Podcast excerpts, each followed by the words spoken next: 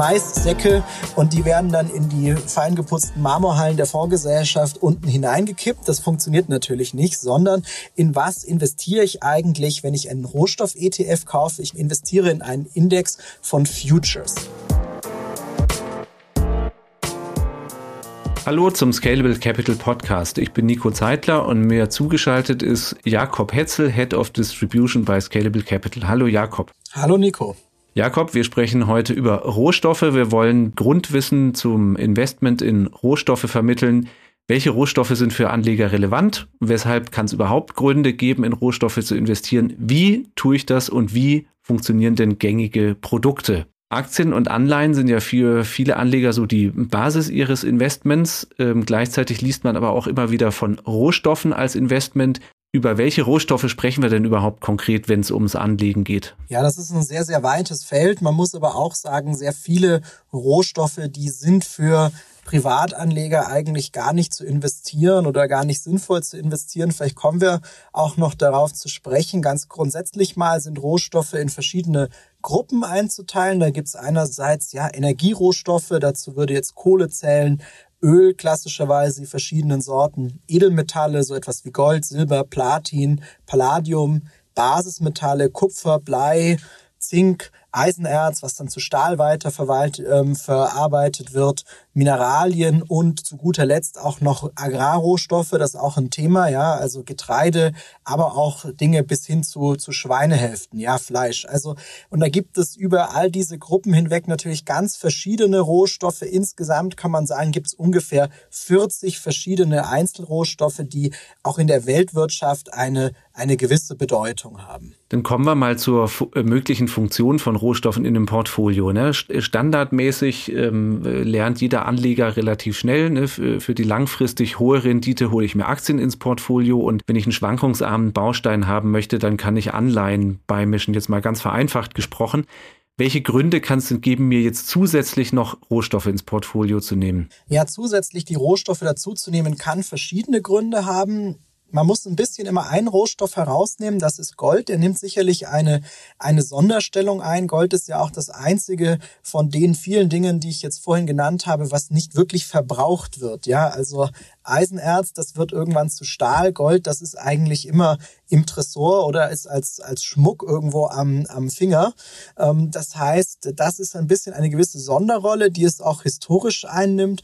Das kann man immer als so eine Art Inflationsschutz sehen, ja, also Gold und Rohstoffe. Das ist eine Funktionsweise des Ganzen. Also auch steigende Inflation bedingt ist eigentlich ganz gut für die, für die Rohstoffe tendenziell. Darüber hinaus ähm, weisen Rohstoffe eine geringe Korrelation zu den anderen Anlageklassen auf, die du genannt hast. Ja, das heißt, damit kann ich das Portfolio auch noch mal weiter diversifizieren, ein weiteres Diversifikationselement ins Portfolio dazunehmen. Das sind jetzt so die Gründe, die man in der Portfoliokonstruktion nennen könnte. Und natürlich gibt's auch so Dinge, so einzelne Entwicklungen, dass mal Preisentwicklungen einzelner Rohstoffe nach, nach oben schießen, die, die dann Anleger zu spekulativen Zwecken ähm, hernehmen. Das ist aber sicherlich nichts für die, für die langfristige Anlage. Grundsätzlich muss ich auch wissen, die, die Rendite eigentlich von Rohstoffen oder von breiteren Rohstoffkörben, die ist relativ gering. Ja, da kann man vielleicht so von, von zwei Prozent sprechen, die sie jetzt so im langfristigen Mittel da erwirtschaftet haben, bei einer Volatilität, die ähnlich hoch oder sogar höher war als jetzt ein breiter Aktienkorb. Das heißt, es sind schon die Elemente Diversifikation und Inflationsschutz, die man heranziehen kann, wenn ich mich dafür entscheide, ähm, Rohstoffe ins Portfolio hineinzunehmen. Denn logischerweise kriege ich dafür auch keine Zinsen oder Dividenden ausgeschüttet. Du hast von dem Gold am Finger gesprochen. Bei vielen anderen Dingen wie Öl oder der Schweinehälfte bietet sich jetzt ja überhaupt nicht an, dass ich die irgendwie physisch kaufe und einlagere. So, stattdessen muss ich andere Wege finden. Wir schauen uns heute mal speziell Produkte an, die sich dafür eignen, äh, namentlich ETFs und ETCs, was diese beiden Anlageformen auszeichnet und warum sich die besonders gut für Rohstoffinvestments eignen. Ja, es ist eigentlich ganz wichtig, weil man könnte etwas ketzerisch sagen, eigentlich kann man gar nicht in Rohstoffe investieren als Privatanleger direkt. Jetzt nehmen wir mal das Gold raus, was ich noch kaufen kann und aufbewahren kann. Wenn ich jetzt versuchen würde, auf ähm, einen steigenden Preis für Schweinehälften zu spekulieren und ich würde mir die für 20.000 Euro zu Hause anliefern lassen, da würden meine Lagerkosten jegliche, ähm, sag ich mal, potenzielle Preissteigerung natürlich sofort auf auffressen. Ja, das heißt, ähm, was muss ich, was muss ich eigentlich hernehmen? Ich kann ETFs hernehmen, die in Rohstoffkörbe, in Körbe von Rohstofffutures investieren, oder ich kann ETCs nehmen. ETCs, Exchange Traded Commodities, Commodity, ja der englische Begriff für Rohstoffe, die dann einzelne ähm, Rohstoffe abbilden. Da habe ich die Möglichkeit, das Ganze im Wertpapierportfolio mit dazuzulegen, zu meinen Aktien, zu meinen Anleihen, ohne physisch auf den Rohstoff zuzugreifen. Das Ganze geht dann zu relativ niedrigen Kosten, ja, also im ETF-Bereich irgendwo auch unter 20 Basispunkte mittlerweile, die ich dann ähm, investieren kann und auch die ETCs im, zu, zu vernünftigen Kursen, dass ich mir dann ein Exposure in Gold oder in Silber, in Palladium ins Portfolio hineinnehme. Das heißt, diese Produkte sind äh, ähnlich gut handhabbar wie jetzt ähm, andere Wertpapiere, die ich in meinem Portfolio habe. Dann schauen wir uns doch mal ETCs als erstes an. Auf welche Rohstoffe gibt's ETCs und wie sind die aufgebaut? Ja, also die Produktpalette, die ist, ähm, ist grenzenlos. Die Finanzindustrie bietet ja für, für eigentlich alles etwas an. Ja, die wichtigsten sind sicherlich auch die ETCs auf die eingangs genannten Edelmetalle wie Gold, Silber, Platin beispielsweise, die man nehmen kann. Und ja, rechtlich gesehen ist es also eine Inhaberschuldverschreibung, ja, ein Zertifikat ähnlich. Ähm, viele Anbieter bieten das aber physisch besichert an. Ja, also die Idee, dass der ETC den Goldpreis verfolgt und ich dadurch den Goldpreis im Portfolio habe, das ist die eine Seite. Andererseits wird das dann häufig auch versichert mit physischem Gold, was eingelagert wird in einem Tresor, wo ich auch einen einen Auslieferungsanspruch habe. Und diese ETCs, die eignen sich eigentlich vor allen Dingen dann, wenn ähm, sag ich mal, gewisse einzelne Rohstoffe im Portfolio haben möchte oder wenn ich ein Gold-Exposure haben möchte, ohne Gold physisch zu Hause einzulagern. Und dann kann ich das ähm, sehr schön ins, ins Portfolio integrieren.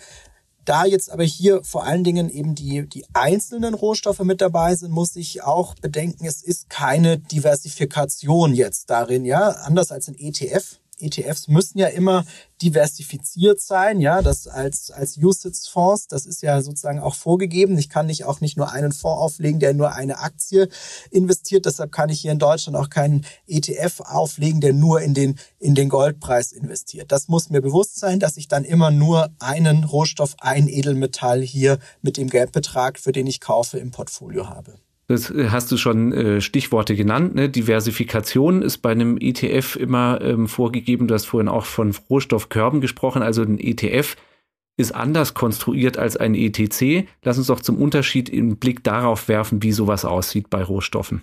Ja, also man muss auch noch mal das ein bisschen spezifizieren und etwas technischer werden. Also auch der Rohstoff ETF investiert nicht in den Rohstoff selbst. Ja, also das müssen wir mal so, so uns bildlich vorstellen. Jetzt ein ETF-Anbieter, der geht jetzt nicht hin und sagt, ja, ich habe hier einen, einen Rohstoffindex aus, aus 23 Rohstoffen und dann kaufe ich hier Ölfässer ein und ich kaufe, ähm, weiß ich nicht, Weizen, ähm, Maissäcke und die werden dann in die, in die fein Marmorhallen der Fondsgesellschaft unten hineingekippt. Das funktioniert natürlich nicht, sondern in was investiere ich eigentlich, wenn ich einen Rohstoff-ETF kaufe? Ich ähm, investiere in einen Index von Futures. Ja, Futures, das sind Terminkontrakte. Das heißt ähm, eigentlich das Recht, und die Pflicht, einen Rohstoff in der Zukunft zu einem gewissen Preis zu kaufen. Und ähm, fortlaufend werden dann diese Futures-Kontrakte immer ähm, ausgetauscht, gerollt, sagt man dazu, denn der ETF-Anbieter oder auch der ETF-Investor möchte ja nicht diesen, diese Auslieferung ähm, erleben und dass dann der Rohstoff wirklich angeliefert wird, sondern man bildet also einen Korb von Future-Preisen auf ähm, Rohstoffe, bildet man mit dem, mit dem ETF ab.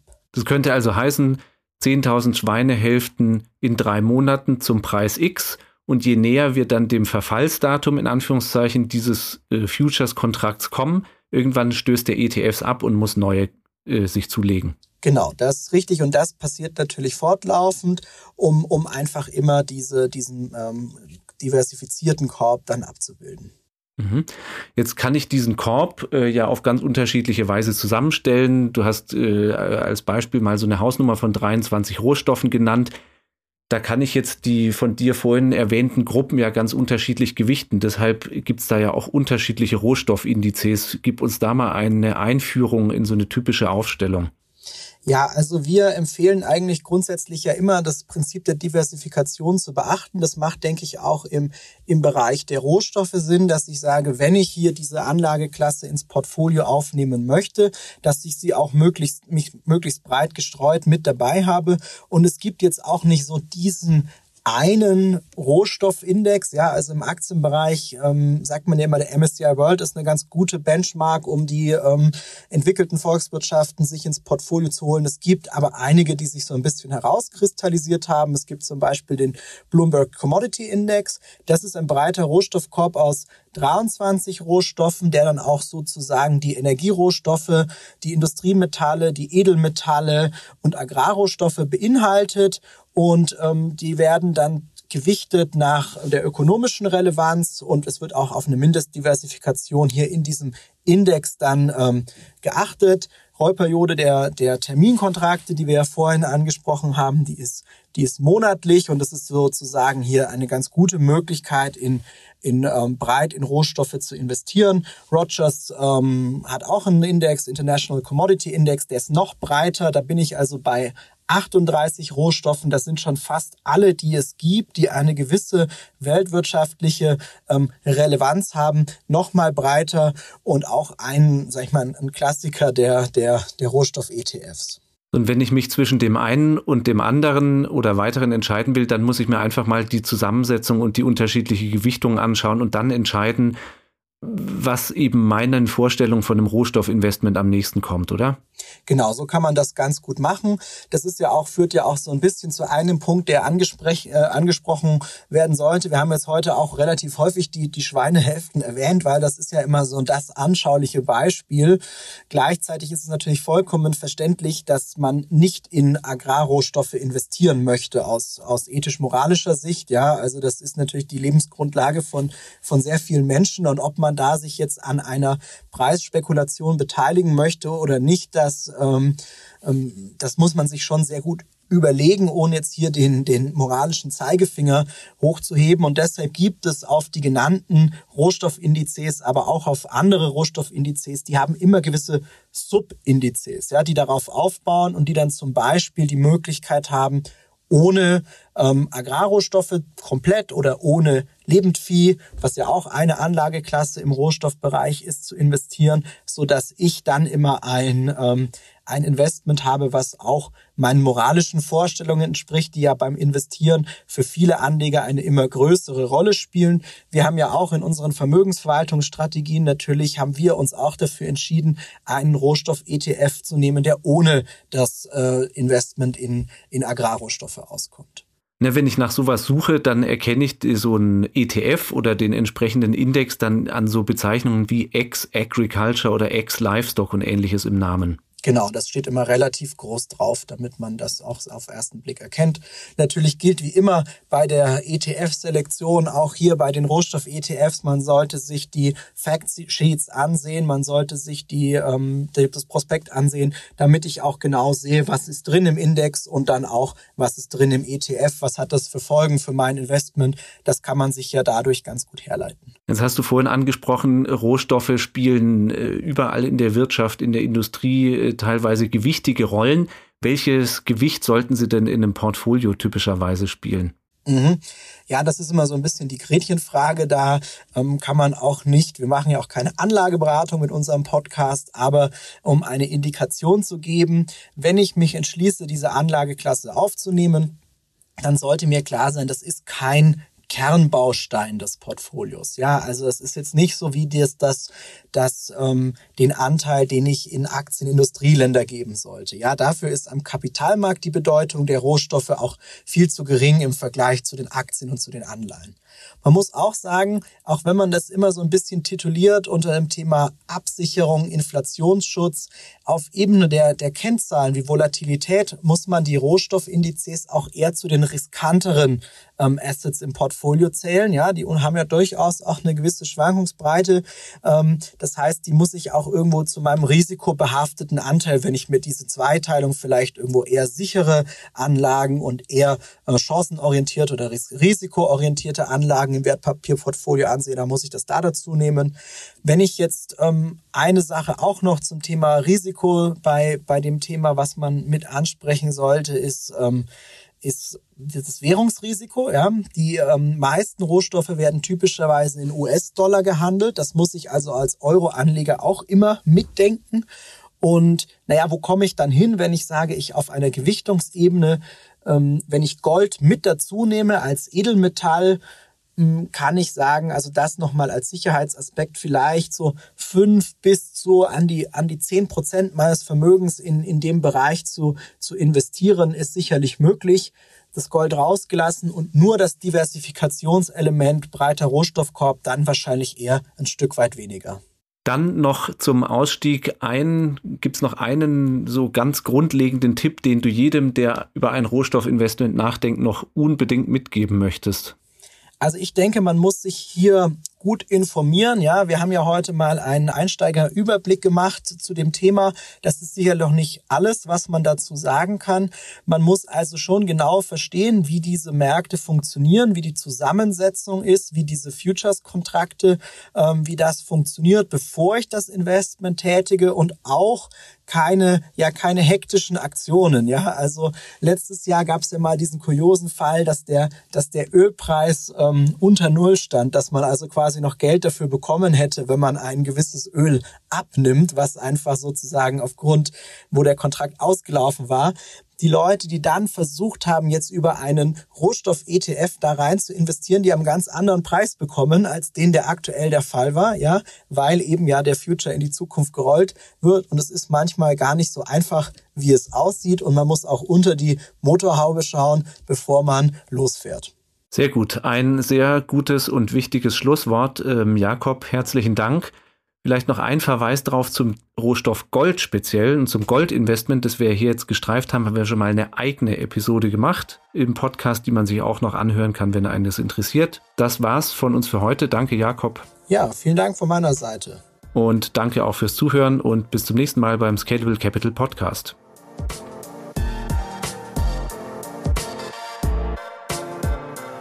Scalable Capital Vermögensverwaltung GmbH erbringt keine Anlage-, Rechts- und oder Steuerberatung. Sollte dieser Podcast Informationen über den Kapitalmarkt, Finanzinstrumente und oder sonstige für die Vermögensanlage relevante Themen enthalten, so dienen diese Informationen ausschließlich der Erläuterung der erbrachten Dienstleistungen. Die Kapitalanlage ist mit Risiken verbunden. Bitte beachten Sie hierzu die Hinweise auf unserer Internetseite.